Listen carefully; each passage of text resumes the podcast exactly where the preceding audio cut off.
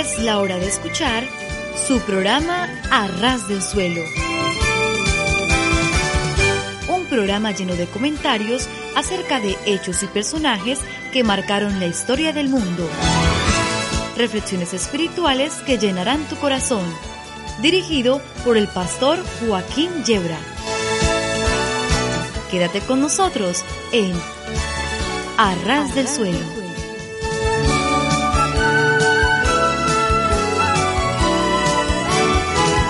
Sí, sí, sí, estar a ras del suelo es de lo mejor que nos puede ocurrir.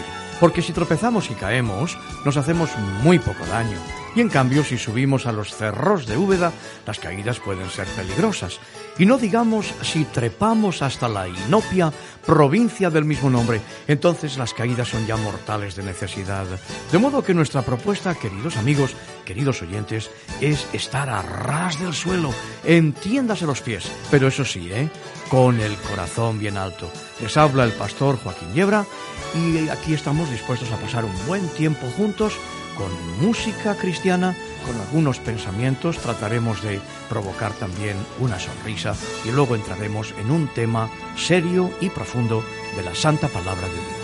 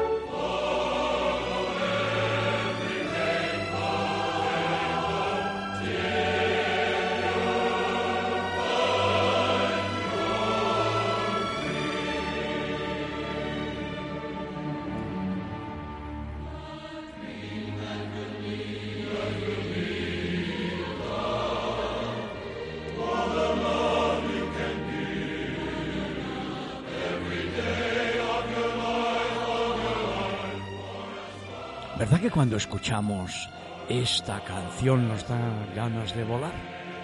¿Verdad que sí? Climb every mountain. Sube a cada montaña. Las montañas nos dan ganas de volar, volar alto, dejarnos llevar por el magnetismo de las nubes, que aun las más negras tienen siempre un cordón plateado alrededor.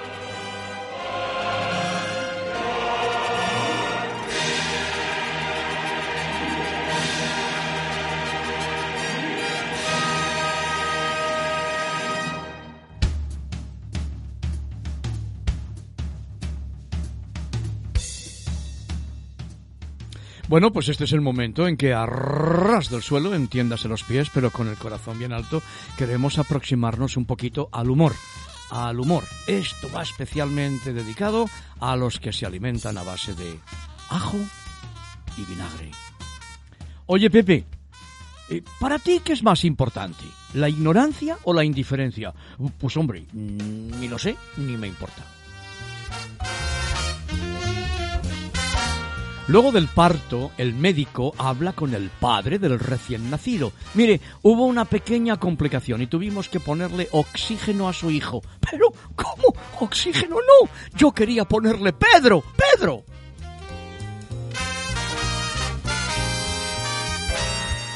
¿Qué gusto tiene la sal? Bueno, depende, sal fina o sal gruesa. Oye, Manolo, te vendo un coche. ¿Y para qué quiero yo un coche vendado? Un policía detiene a un conductor ebrio y le dice, deme su nombre y apellido. ¿Está usted loco? ¿Y yo después cómo me llamo?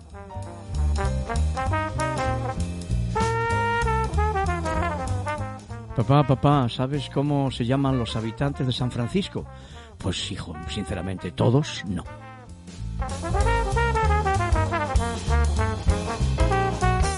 Egoísta, te has comido toda la tarta sin acordarte de tu hermano. ¿Sin acordarme? Casi me atraganto creyendo que venía. Era un tipo que se vestía tan mal que le decían la caja fuerte. ¿Por qué? Porque no había quien le encontrara la combinación.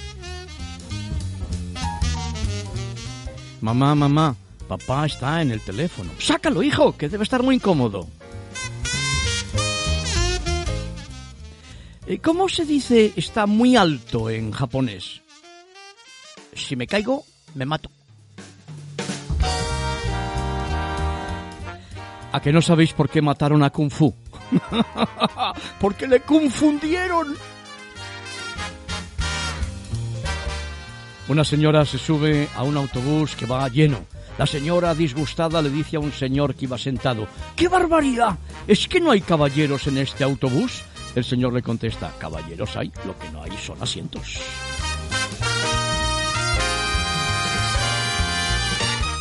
¿Qué le dice un árbol a otro árbol? Nos dejaron plantados, che, nos dejaron plantados. Un respetable profesor de Derecho le dice a sus alumnos, Recuerden, muchachos, lo más importante cuando se es abogado es saber que algunos casos se ganan y otros se pierden, pero en todos se cobra.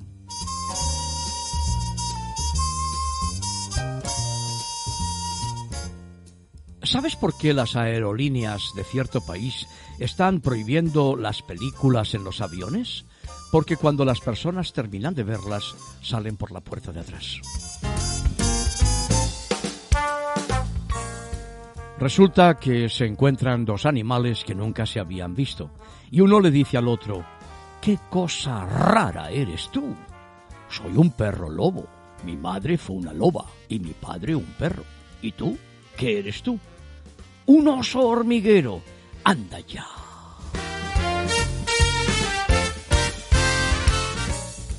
Resulta que en un zoológico se muere el elefante. ¿Os gustan los elefantes a vosotros, María José? ¿Te gustan los elefantes? Sí. Los elefantes. ¿Cómo meterías tú cuatro elefantes en un coche? Pues en dos adelante y dos atrás. Dos adelante y dos atrás, efectivamente, así es. Muy bien, muy bien, muy bien, muy bien. Yo recuerdo aquel elefante del zoológico madrileño, cuando el zoológico no se llamaba zoológico, sino que se llamaba Casa de Fieras. Casa de Fieras. Bueno, pues había un elefante solamente. Yo no sé si tú lo conociste, eres mucho más No joven recuerdo. que yo, no recuerdas. Este elefante se llamaba Manolo. Manolo era un elefante muy viejo, tenía varias calvas, estaba hecho una pena el pobre. Hablaba cinco idiomas y estaba en la seguridad social. Hablando de eso, recuerdo también aquel que entró en una pajarería y dijo, oiga, mm, por favor, ese lorito azul, eh, ¿cuánto vale? Pues mire, ese vale 50.000 pesetas. Caramba, 50.000 pesetas. Pero oiga, eso es muy caro. ¿Qué es lo que hace ese loro? Pues mire, sabe del orden de 25, 30 frases muy bien. Las pronuncia muy bien. Bueno, y ese otro lorito blanco con las alas amarillas, ese, ese que cuesta. Bueno, pues ese cuesta 250.000 pesetas. Caramba. Pero oiga, yo que quería comprarle un loro a mi mujer. ¿Y qué hace ese loro? Pues mire, habla inglés, francés y alemán. Claro, no, no me extraña, claro.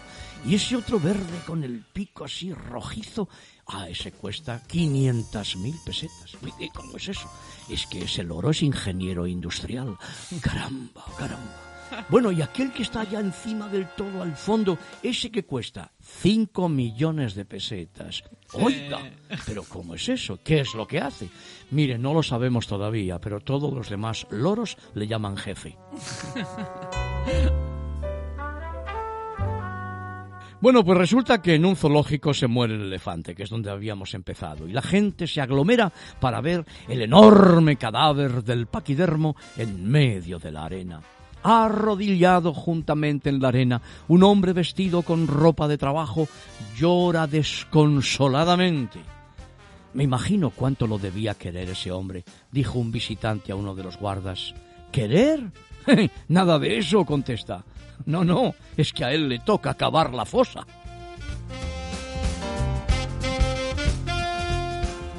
Pregunta enérgicamente el juez al ladrón que acababa de hacer de las suyas en una tienda de ropa.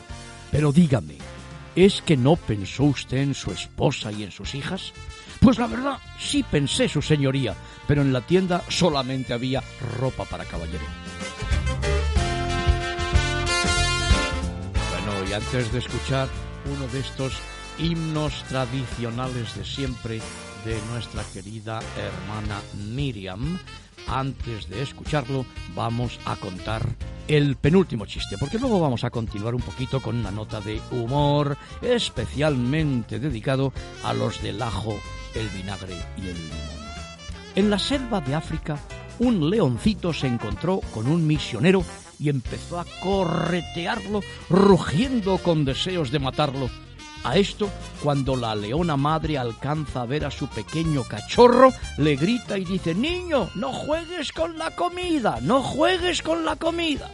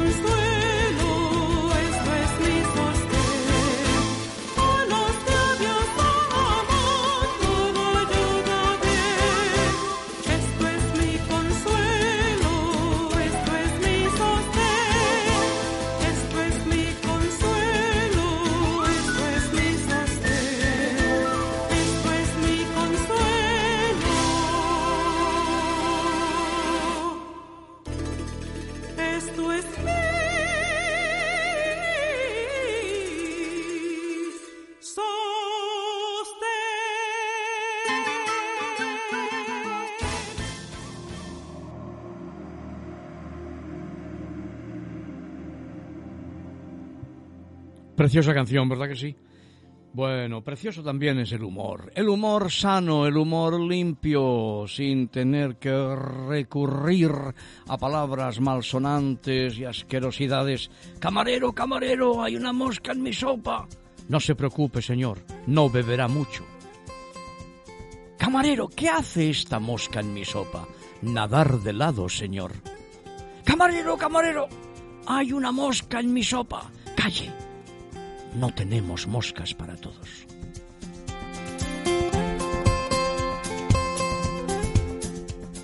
En la consulta del psiquiatra, doctor, cada noche tengo el mismo sueño. Empujo una puerta con una palabra escrita encima. Empujo y empujo y empujo, pero nunca consigo abrirla. ¿Y qué es lo que hay escrito en la puerta, caballero? Tirar, tirar,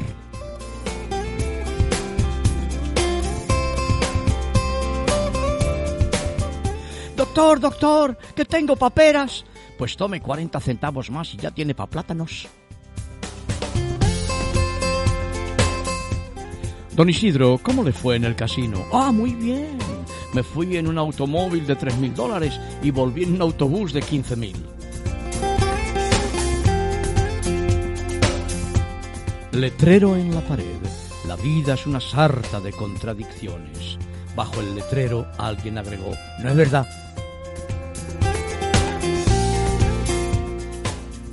escrito en la pared. Dios ha muerto, firmado Nietzsche. Y debajo alguien escribió, Nietzsche ha muerto, firmado Dios.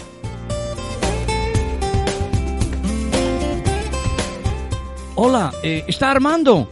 No, apenas voy por las instrucciones. Hola, ¿está Agustín? No, está un poco incomodín. Mi hija se casó con un piloto italiano y la suya con un vestido de seda. Señor, hace 20 minutos que le pedí al camarero una botella de vino de la casa. Va a tener que esperar otros 20 minutos porque el camarero vive medio lejos.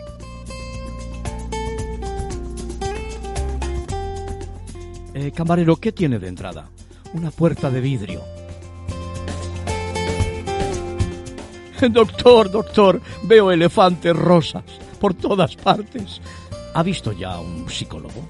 No, ya le he dicho que solamente veo elefantes rosas.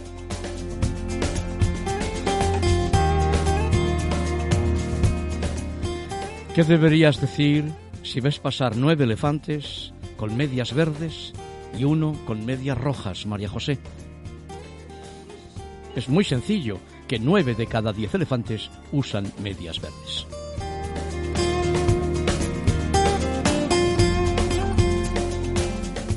Oiga, ¿este autobús me lleva al cementerio? Hombre, si se pone usted delante, seguro. Venían dos globos por el desierto y uno le dice al otro, Che, cuídate del cactus. ¿Qué? ¿Qué? ¿Qué cactus?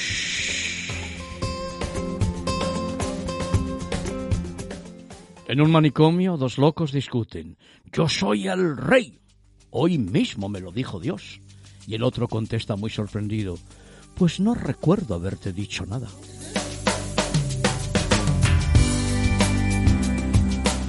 Y ya para terminar dice que un borracho estaba golpeando un farol de la calle, se acercó otro borracho y le dice, ¿qué haces ahí? Yo llamando a mi casa. Pues insiste, insiste que hay luz.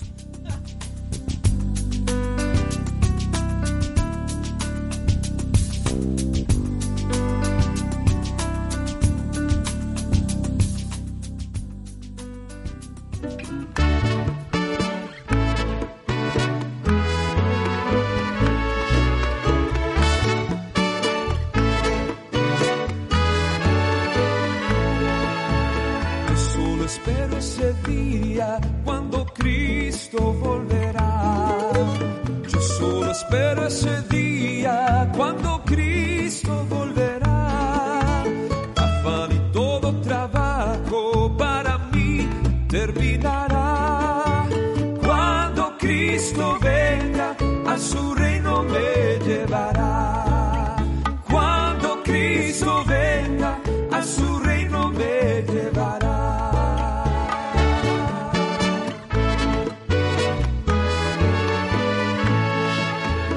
Ya no importa que el mundo me desprecie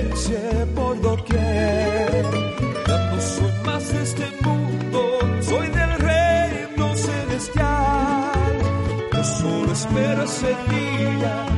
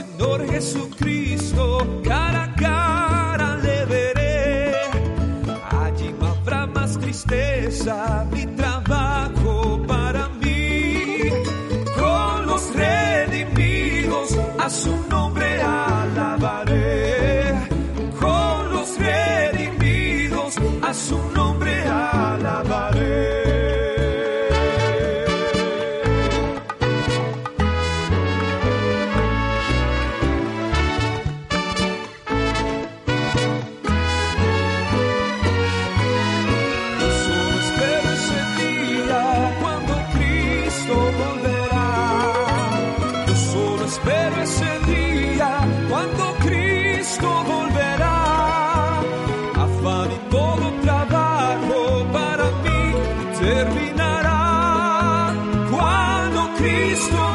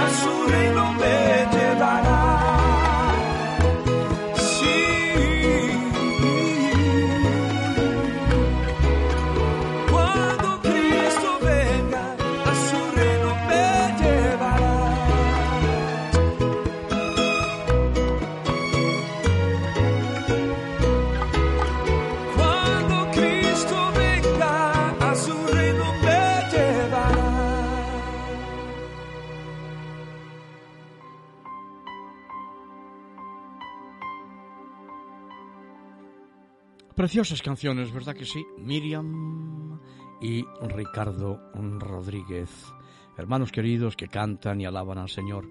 Pues sí, hemos dedicado una buena parte de nuestro programa al humor, o por lo menos a un intento de humor. Hay algunos que tienen el humor en las piernas y están rascándose todo el día. Y damos muchas gracias a Dios porque existe la posibilidad del buen humor, existe la posibilidad del humor limpio, del humor sano. Ya, gracias a Dios, en nuestras librerías cristianas, en nuestras librerías evangélicas, hay libros de humor cristiano, hay libros de anécdotas y de buenos chistes que le hacen a uno reír, que es tan bueno, reír, reír, estimular el gran simpático, eso facilita la digestión. Hay personas, ¿sabéis?, que cuando se sientan a comer prenden el televisor, digo que lo encienden, vamos, que no que le pongan una cerilla debajo y se meten entre pecho y espalda todas las noticias terribles del día mientras están comiéndose la sopa o los huevos con patatas o un bistec. Eso es terrible. Eso es impresionantemente dañino. Tenemos que estimular el gran simpático, que el gran simpático no es ese amigo nuestro que siempre está sonriendo. El gran simpático forma parte de nuestro sistema nervioso central, ¿verdad que sí? Y de esa manera las digestiones son muchísimo mejores. Bueno, pues antes de entrar en el tema que vamos a tratar hoy, yo quiero dedicar un poquito de tiempo a que escuchemos una melodía muy bonita de una opereta americana, un musical precioso que seguramente los mayores habéis visto y que es el titulado Oklahoma. Es el corte número 21 de Rogers y Hammerstein. Oklahoma de mi vida y de mi corazón. Me encanta. Disfrútalo, disfrútalo.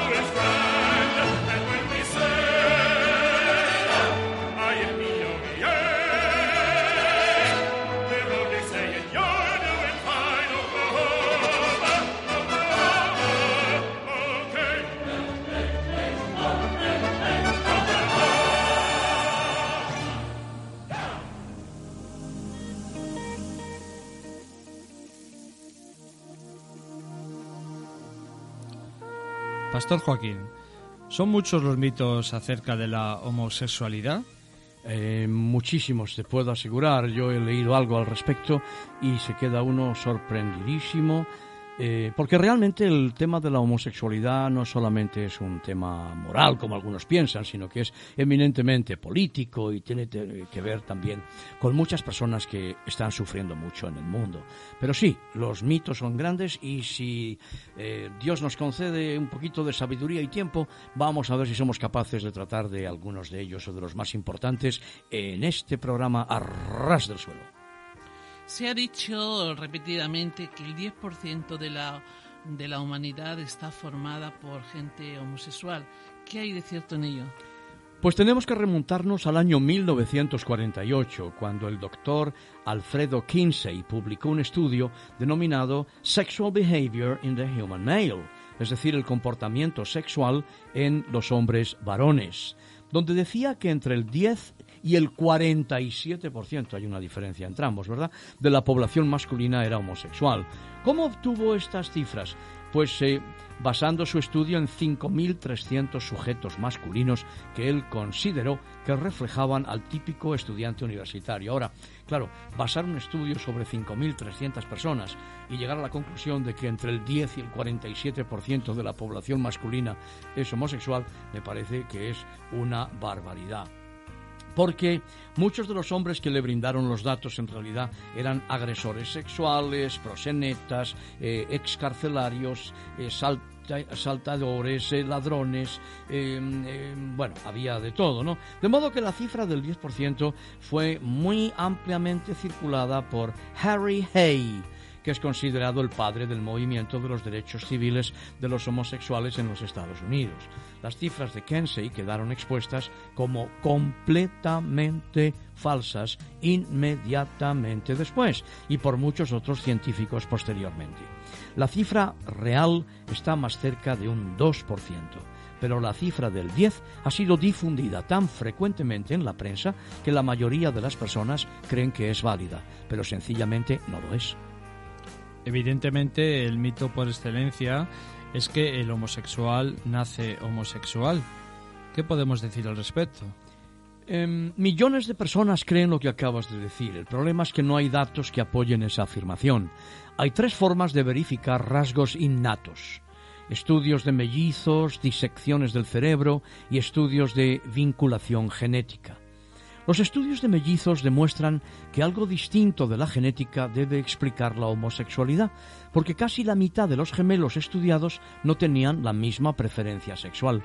Si la homosexualidad fuera heredada, los gemelos deberían ser ambos heterosexuales o bien ambos homosexuales. Además, ninguno de los estudios de mellizos han sido replicados y otros estudios de mellizos han producido resultados completamente diferentes. El famoso estudio del doctor Simon Levey de los cerebros de sujetos muertos arrojó resultados cuestionables con relación a su precisión. Él no estaba seguro de la orientación sexual de las personas estudiadas y este doctor eh, aún admite que no sabe si los cambios en las estructuras del cerebro fueron la causa de la homosexualidad o causados por la homosexualidad. Finalmente, un estudio anterior que intentó mostrar un vínculo entre la homosexualidad y el cromosoma X todavía tiene que ser replicado y un segundo estudio en realidad contradijo los resultados del primero. Aun cuando se comprobara algún día que la homosexualidad está genéticamente relacionada, innato no significa necesariamente normal. Algunos niños nacen con fibrosis cística pero eso no les convierte en una condición normal. Las tendencias innatas hacia ciertos comportamientos, como por ejemplo la homosexualidad, no hace que esos comportamientos sean morales.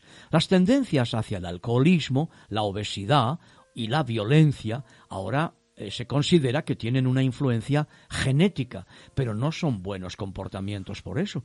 Las personas que nacen con tendencias hacia esos comportamientos tienen que luchar mucho contra sus tentaciones naturales hacia la ebriedad, la glotonería y la ira física. Y dado que nacemos como pecadores en un mundo caído, tenemos que enfrentar las consecuencias de la caída. Solo porque nacemos con algo no significa que ese algo sea normal. No es cierto que Dios hace a algunas personas homosexuales. Todos nosotros tenemos efectos de la caída que tenemos que enfrentar. Muchos preguntan eh, qué tiene de malo pues que dos varones o, o dos mujeres comprometidos y que se aman sinceramente estén legalmente casados? Mira, María José, hay dos aspectos del matrimonio, el legal y el espiritual. El matrimonio es más que una convención social, como ser mejores amigos con alguien, porque el matrimonio heterosexual suele dar como resultado la producción de hijos. El matrimonio es una institución legal con el propósito de ofrecer protección a las mujeres y a los niños.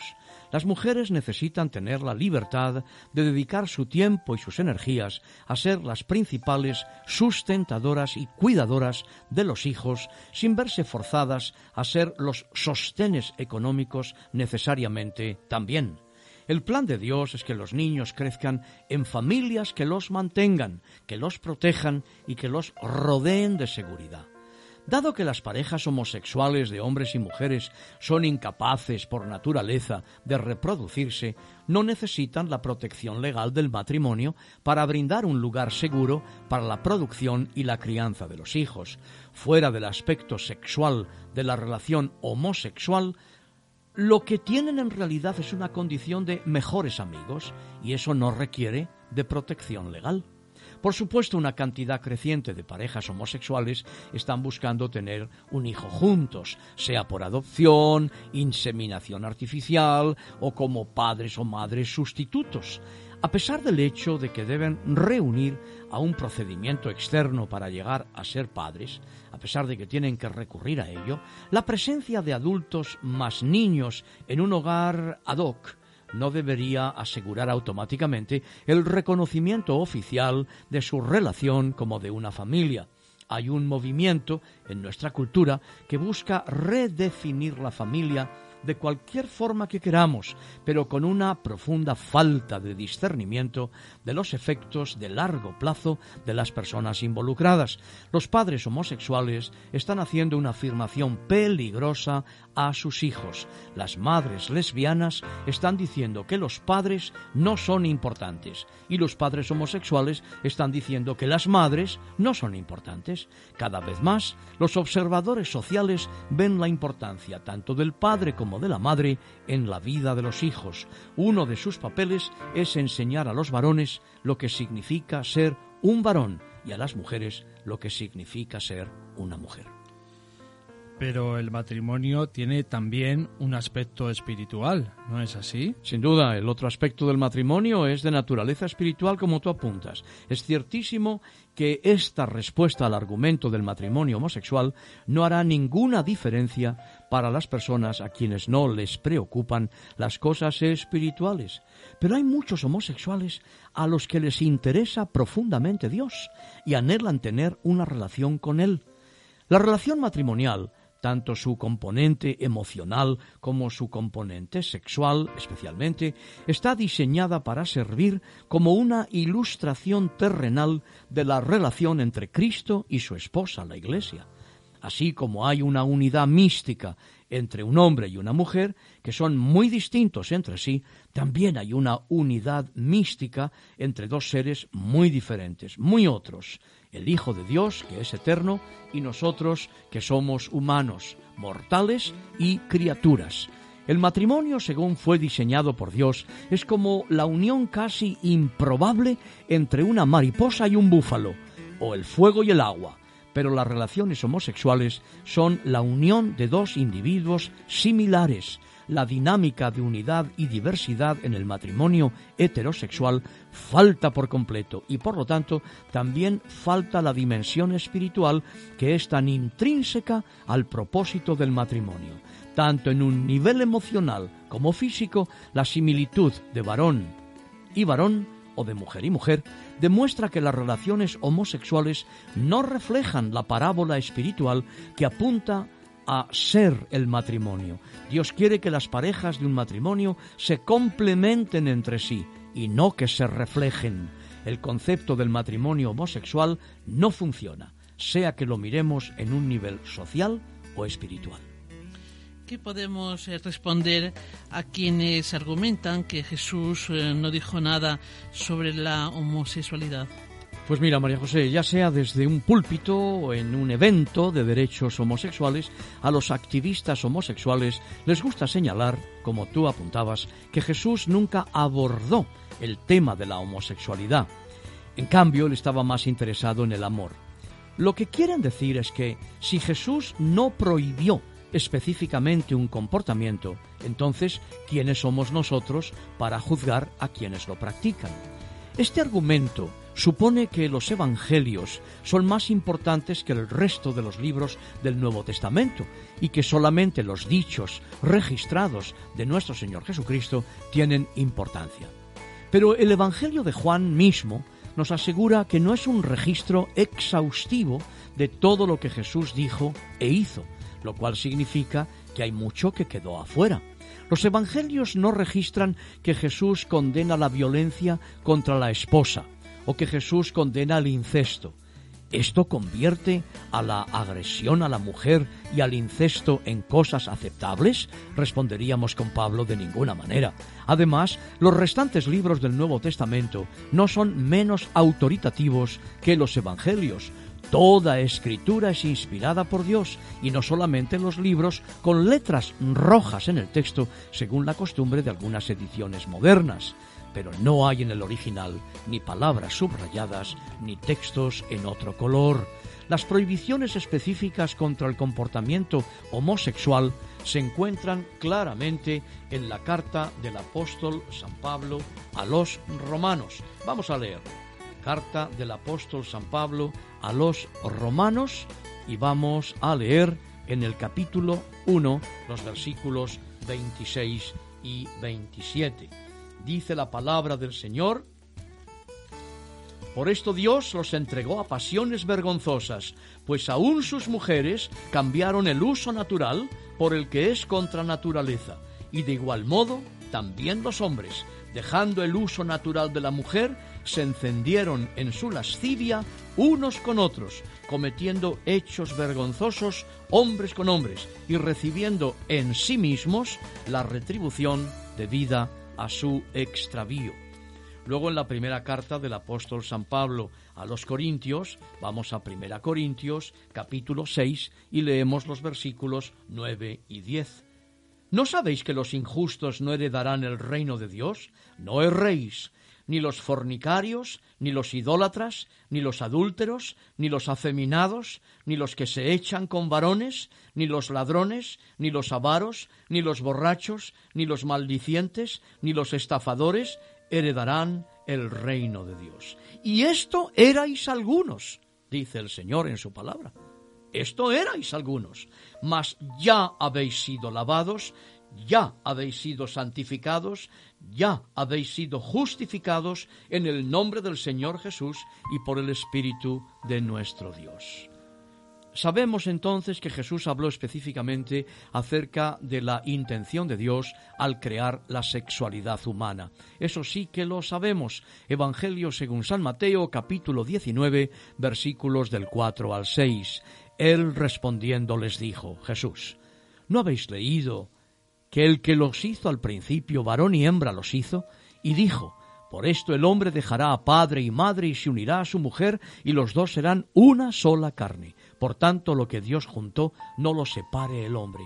Y yo creo que estas palabras de Jesús, que las hemos dirigido preferentemente a la separación y el divorcio, hoy tenemos que leerlas desde una nueva luz y desde una nueva perspectiva, porque lo que un sector importante de la sociedad está haciendo es separando al varón y a la mujer, pero no en el sentido legal divorcista en el que siempre lo hemos entendido, sino atacando por debajo de la línea de flotación, separando ya para acabar con la familia como la concebimos según nuestra cultura occidental judeocristiana.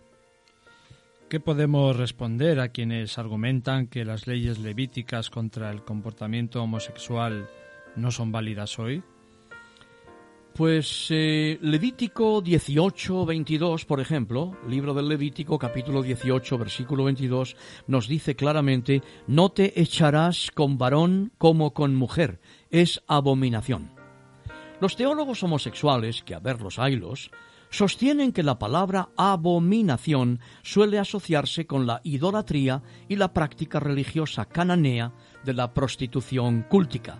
Así que Dios, dicen ellos, no prohibió la homosexualidad, sino la homosexualidad cúltica, religiosa. Otros pecados sexuales como el adulterio y el incesto están también prohibidos en los mismos capítulos donde se encuentran las prohibiciones contra la homosexualidad.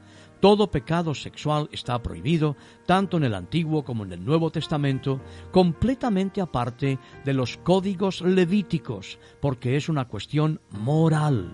Es cierto que no estamos eh, restringidos por las reglas y los rituales del Levítico que marcaban al pueblo del Señor en la antigüedad para su separación del mundo. Sin embargo, la naturaleza del pecado sexual no ha cambiado, porque la inmoralidad es una afrenta a la santidad y a la pureza de Dios mismo.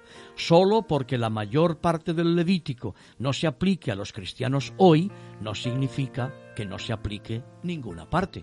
De la misma manera que todos sabemos que muchísimo de la ley de Dios no es aplicable para los gentiles hoy, en Cristo, evidentemente, pero sin embargo, nadie, creo yo, en la cristiandad se atreverá a decir que los diez mandamientos han sido borrados por Dios, ¿verdad que no? Es cierto entonces que el término abominación solo se aplica a la idolatría y que por lo tanto no puede aplicarse a la homosexualidad. Pues mira, no, porque el argumento de que la palabra abominación solo es eh, aplicable a la idolatría, como tú dices, se contesta muy bien cuando examinamos textos como en Proverbios capítulo 6, versículos del 16 al 19, que vamos a leer. Vamos a Proverbios, libro de los Proverbios, capítulo 16, Proverbios, capítulo 16, eh, perdón, Proverbios 6, quiero decir, y leemos los versículos del 16 al 19 sexto capítulo de los Proverbios, versículos 16 al 19. Seis cosas aborrece el Señor, y aun siete abomina su alma, los ojos altivos, la lengua mentirosa, las manos derramadoras de sangre inocente, el corazón que maquina pensamientos inicuos, los pies presurosos para correr al mal, y el testigo falso que habla mentiras, y el que siembra discordia entre los hermanos. Aquí vemos cosas que el Señor describe y que considera abominaciones. Em, bueno, la idolatría no juega ningún papel entre estas abominaciones. El argumento no tiene sentido. Si las prácticas de Levítico 18 y Levítico 20 son condenadas por su asociación con la idolatría, entonces eh, sigue lógicamente que serían permisibles si fueran cometidas fuera de la idolatría. Eso significa que el incesto, fuera de la idolatría, sería permitido. El adulterio lo mismo, el bestialismo lo mismo, y aún el sacrificio de los niños, que aparece en estos capítulos 18 y 20 del Levítico, solo se condenarían si estuvieran asociados con la idolatría. En caso contrario, estarían permitidos. Yo creo que ninguna persona con la cabeza en su sitio, ningún lector responsable de estos pasajes estaría de acuerdo con una premisa tan absurda como esta. ¿Y qué podemos responder a quienes afirman que llamar a la homosexualidad pecado es juzgar y que juzgar es pecado? Pues esto me hace pensar en enseñanzas de Josh McDowell, él dice que el versículo más citado de la Biblia solía ser siempre Juan 3:16, ¿verdad? Porque de tal manera amó Dios al mundo que ha dado a su Hijo unigénito para que todo aquel que cree en Él no se pierda, sino que tenga vida eterna. Pero ahora que la tolerancia y la permisividad se han convertido en la, comillas, virtud última, comillas, el versículo que más escuchamos que se cita es Mateo 7.1 no juzguéis para que no seáis juzgados. La persona que dice que la actividad homosexual está mal eh, es llamada intolerante, es llamada homofóbica. Y hasta escuchamos a los que no creen en la Biblia citar el versículo de no juzgar. Cuando Jesús dijo no juzguéis para que no seáis juzgados, el contexto deja muy claro que estaba hablando de ponernos como jueces de otras personas mientras estamos ciegos a nuestra propia vida, a nuestra propia pecaminosidad, al señalar el pecado de otro. No hay duda en cuanto a que hay cierto fariseísmo y muy penoso en la forma en que algunos círculos cristianos tratan con los que luchan con las tentaciones de los deseos homosexuales. Pero hay una diferencia enorme entre estar de acuerdo con la norma de la Biblia cuando declara que la homosexualidad es pecado y abominación y condenar personalmente a un individuo por su práctica, por su pecado. Estar de acuerdo con Dios en algo no significa necesariamente juzgar. Imaginemos que yo estoy yendo a toda velocidad por una autopista me detiene un policía, se acerca al coche y luego de verificar eh, mi permiso de conducir y la documentación del automóvil dice, usted acaba de exceder el límite de velocidad. Caballero, acaba de exceder el límite. Ahora imaginémonos que un ciudadano acusa al policía de no actuar de forma políticamente correcta. Oiga, usted me está juzgando. No juzguéis para que no seáis juzgados. El policía simplemente está indicando que quebranté la ley. No me está juzgando, ni está juzgando mi carácter, sino que está comparando mi comportamiento con lo que dice la norma, con lo que dice la ley. Tampoco estamos juzgando cuando repetimos lo que Dios ha dicho en su ley moral. Lo que es pecado es mirar con desprecio a alguien que ha caído en un pecado distinto del nuestro. Eso sí que es juzgar. Pastor Joaquín, el sumum de la, de la controversia nos llega de aquellos que argumentan que el texto de Romanos 1 sobre la homosexualidad pues eh, no describe a los verdaderos homosexuales, sino a homosexuales que, participan en, en, un comportamiento homosexual que no es natural para ellos. ¿Qué puede decirnos de ello? Pues que algunos teólogos homosexuales tratan de explicar que el verdadero pecado del cual habla Pablo en el texto de Romanos 1, 26 y 27 que ya hemos citado, eh, se refiere a personas heterosexuales que participan en actos homosexuales porque para ellos no es natural. Es decir, que la homosexualidad, sostienen ellos, no es un pecado para los verdaderos homosexuales. Pero no hay nada en este pasaje que sugiera una distinción entre verdaderos homosexuales y falsos homosexuales. Pablo describe el comportamiento homosexual mismo como antinatural, independientemente de quién lo practique. De hecho, escoge palabras poco usuales para hombres y mujeres, palabras griegas que enfatizan la biología de un varón y una mujer. El comportamiento descrito en este pasaje es antinatural, antinatural para varones y para mujeres. La orientación sexual no es el tema para nada. Está diciendo que la homosexualidad es biológicamente antinatural, no solo antinatural para los heterosexuales, sino antinatural para todos. Además, Romanos capítulo 1 describe a hombres encendidos en lascivia unos con otros. Esto difícilmente parecería indicar a hombres que eran heterosexuales por naturaleza, pero que están experimentando con el sexo homosexual. Uno tiene que hacer bastante gimnasia mental para hacer que Romanos capítulo 1 diga algo distinto de lo que la lectura llana nos lleva a entender, que toda actividad homosexual es pecado. Hay quienes aseguran que predicar contra la homosexualidad, ya no me sale, hace que adolescentes homosexuales se suiciden. ¿Cuál sería nuestra respuesta, pastor? Sí, esa creencia de que hay adolescentes que corren un alto riesgo de suicidio está inspirada mayormente en un informe del año 1989 em, de una fuerza de, de tarea federal especial, eh, una labor encargada a las autoridades en Estados Unidos sobre la juventud y su relación con el suicidio. Este informe decía tres cosas. Primero, que los jóvenes homosexuales, hombres y mujeres, daban cuenta de un tercio de todos los suicidios adolescentes. Segundo, que el suicidio es la principal causa de muerte entre adolescentes homosexuales. Y tercero, que los adolescentes homosexuales que se suicidan lo hacen por la homofobia internalizada y la violencia dirigida contra ellos. Este informe, naturalmente, ha sido citado en muy repetidas publicaciones, tanto convencionales como homosexuales.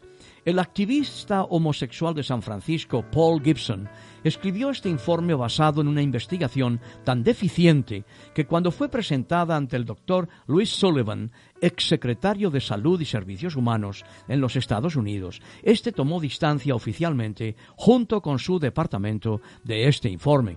Las cifras del informe, tanto sus datos como sus conclusiones, son sumamente cuestionables. Parte del informe cita a un autor que dice que tanto como 3.000 jóvenes adolescentes se quitan la vida al año. Pero, en primer lugar, esto supera en mil el número total de suicidios de adolescentes. Ahí hay un dato falsificado. Gibson exageró sus cifras cuando dijo que un tercio de todos los suicidios de adolescentes son realizados por jóvenes homosexuales. Él consiguió esta cifra eh, considerando encuestas de homosexuales tomadas en centros de refugio para adolescentes problemáticos, muchos de los cuales tenían una orientación homosexual, lo que reveló que los adolescentes homosexuales tenían entre dos y cuatro veces las tendencias suicidas de los chicos heterosexuales. Gibson multiplicó esta cifra elevada por el valor cuestionado de 10% de población homosexual del informe de Kinsey para llegar a la cifra de que el 30% de todos los suicidios adolescentes eran de homosexuales. David Schaefer, un psiquiatra de la Universidad de Columbia que se especializa en suicidios de adolescentes, analizó en detalle este estudio y dijo, Luché por mucho tiempo con las matemáticas de Gibson, pero finalmente me pareció más un truco mágico que matemáticas. Las conclusiones del informe se contradicen con otros informes más creíbles. Los investigadores de la Universidad de California en San Diego entrevistaron a los sobrevivientes de 283 suicidios para un estudio de 1986, entre los que murieron 133 tenían menos de 30 años de edad y solo el 7% era homosexual. Todos tenían más de 21 años de edad. En otro estudio de la Universidad de Columbia, sobre 107 suicidios de adolescentes varones, solo tres eran conocidos como homosexuales y dos de estos murieron en un pacto de suicidio. Cuando la organización Gallup entrevistó a 700 adolescentes que conocían a algún adolescente que se hubiera suicidado, ni uno solo mencionó la sexualidad como parte del problema. Los que casi se habían matado mencionaron principalmente problemas con el sexo opuesto o un bajísimo nivel de autoestima. Gibson no usó un grupo de control heterosexual en su estudio. Las conclusiones y las estadísticas tienden a estar sesgadas sin un grupo de control. Cuando el psiquiatra David Schaefer examinó las historias clínicas de los adolescentes homosexuales que se habían suicidado en el informe de Gibson, encontró los mismos temas con los que luchan los chicos heterosexuales ante el suicidio. Las historias eran las mismas. Una aparición en la corte programada para el día de la muerte, una depresión prolongada, problemas de droga y alcohol, decepciones en relaciones heterosexuales. Que cualquier adolescente experimente tanto dolor que llegue a quitarse la vida es sin duda una inmensa tragedia, independientemente de la razón. Pero no es justo atribuir la responsabilidad de los suicidios de homosexuales, los pocos que existen, a quienes están de acuerdo con Dios en que la homosexualidad es un comportamiento erróneo y dañino. Oramos por ti, para que hagas caso de la palabra de Dios y no de lo que dicen los medios. Oramos por ti, porque hay esperanza para salir de esa situación. La clave, Jesucristo, quien dio su vida por ti, por mí, por todos, cualesquiera sea nuestra tendencia, nuestra inclinación, cualesquiera sea nuestro pecado. Dios te ama y te invita a acercarte a Él en Cristo Jesús. Hazlo.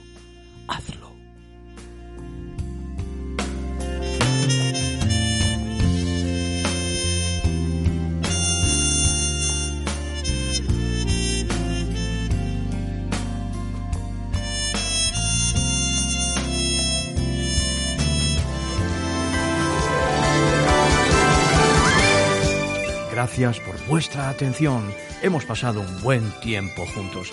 Volveremos a encontrarnos, será con el favor de Dios y será naturalmente a ras del suelo. Entiéndase los pies, pero con el corazón bien alto. Hasta entonces, que el Señor os bendiga y os guarde. Adiós.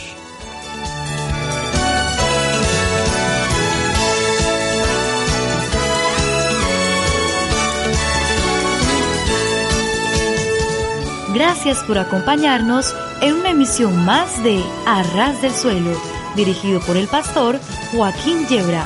En nuestro próximo encuentro tendremos más noticias de interés para ustedes. Hasta entonces.